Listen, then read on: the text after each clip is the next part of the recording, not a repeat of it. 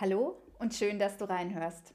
Heute geht es darum, wie dir deine Vergangenheit und deine Zukunft helfen können, mental stark im Hier und Jetzt zu sein. Jeder von uns kennt das. Man macht Pläne, verfolgt gerade Ziele oder bestimmte Vorhaben und dann schickt uns das Leben eine Überraschung. Leider sind diese Überraschungen nicht immer positiv und manchmal stellen sie sich als echte Herausforderung dar. Natürlich geht das auch mir so und glaub mir, ich hätte auf einige Erfahrungen in meinem Leben gerne verzichtet. Viel zu schnell kommen da so Gedanken auf wie, warum passiert mir das immer oder ich habe irgendwie immer Pech. Ja, und ich gestehe, manchmal versinke ich im ersten Moment in Selbstmitleid. Aber das ist okay, wirklich. Selbstmitleid ist sogar gesund für uns, sofern wir das nicht übertreiben. Ein psychisch-mental gesunder Mensch muss nämlich Emotionen in besonderen Situationen ausleben dürfen. Dafür gibt es sogar einen Fachausdruck, Psychohygiene. Das betrifft Trauer, Wut, Enttäuschung, genauso wie Freude, Erleichterung, Spaß und eben auch eine gute Portion Selbstmitleid, wenn es gerade angebracht ist. Ich habe für negative und schwächende Emotionen aber eine ganz klare Regel. Lieber einmal richtig ausgeheult und gejammert, als Tage oder sogar wochenlang halbherzig mit dem Schicksal zu hadern. Wenn du das mal so zur Regel gemacht hast, kann es sein, dass du schlechte Emotionen trotz anhaltend negativen Ereignis bereits nach einer Nacht drüber schlafen, wegpacken und lösungsorientiert voranschreiten kannst.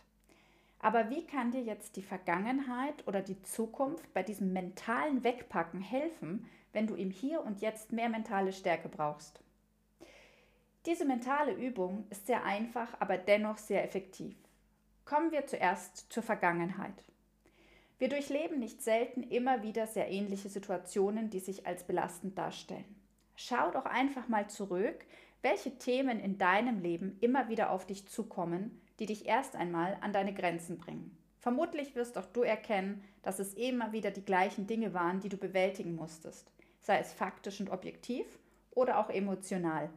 Häufig verlangen solch schwierige Situationen unsere Flexibilität, unser Vertrauen oder auch das Loslassen von Themen oder Zielen. Wenn du jetzt also vor einem Problemthema stehst, blicke zuerst mal in die Vergangenheit. Betrachte die vergangenen Strategien, die sich bewährt und dir wirklich geholfen haben, die Situation damals zu meistern. Danach geh bitte in den Bereich der Erkenntnisse. Was hast du damals aus der Sache gelernt und was war dein persönlicher Profit aus dem Ereignis? Überlege nun, was dir davon für die heutige Situation helfen kann. Ich sage meinen Teilnehmern an dieser Stelle immer, arbeite mit den Geschenken aus der damaligen Tragödie. Wenn du das getan hast, lade ich dich jetzt zu einem Zeitsprung ein. Gehe gedanklich einfach mal fünf oder zehn Jahre weiter und betrachte aus der Perspektive dein heutiges Problemthema. Was könntest du in fünf oder zehn Jahren über diese Sache denken? Wie so oft bin ich auch bei dieser Übung ein absoluter Freund der Schriftlichkeit. Wenn du deine Gedanken frei notierst, wird es dir helfen, völlig neue Erkenntnisse und Ideen zu deiner momentanen Situation zu erhalten. Eine Sache möchte ich dir gerne noch mitgeben. So viele Teilnehmer aus meinen Seminaren scheitern bei der Arbeit an ihrer mentalen Stärke an einem einzigen Thema, an der Angst vor einer klaren Entscheidung. Die Entscheidung steht nämlich tatsächlich ganz häufig am Anfang eines persönlichen Entwicklungsprozesses. Ich selbst stand erst vor kurzem nach einer unerwarteten Nachricht vor einer kleinen Tragödie. Der Blick in die Vergangenheit und der Blick aus der Zukunft haben mir innerhalb von zwölf Stunden absolute Klarheit verschafft, wie ich weitermache.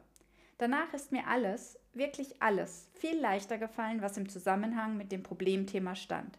Ich habe mich entschieden, eine Herausforderung anzunehmen, wohl wissend, dass dies das Loslassen mancher Träume eventuell zur Folge haben kann. Mein Lieblingsspruch zu solchen Entscheidungen lautet, einen Tod stirbst du immer, wähle den, der weniger wehtut. Und manchmal ist das Leben einfach so. Aber hat man sich einmal mit aller Konsequenz für etwas entschieden, verfügt man über all die Energie, die wir brauchen, um genau daraus das Beste zu machen. Und oftmals, sind wir mal ehrlich, ist das Ergebnis im Nachhinein betrachtet viel positiver als ursprünglich erwartet. Danke, dass ich einen Moment die Stimme in deinem Kopf sein durfte und viele gute Erkenntnisse auf deiner Reise in die Vergangenheit und in die Zukunft.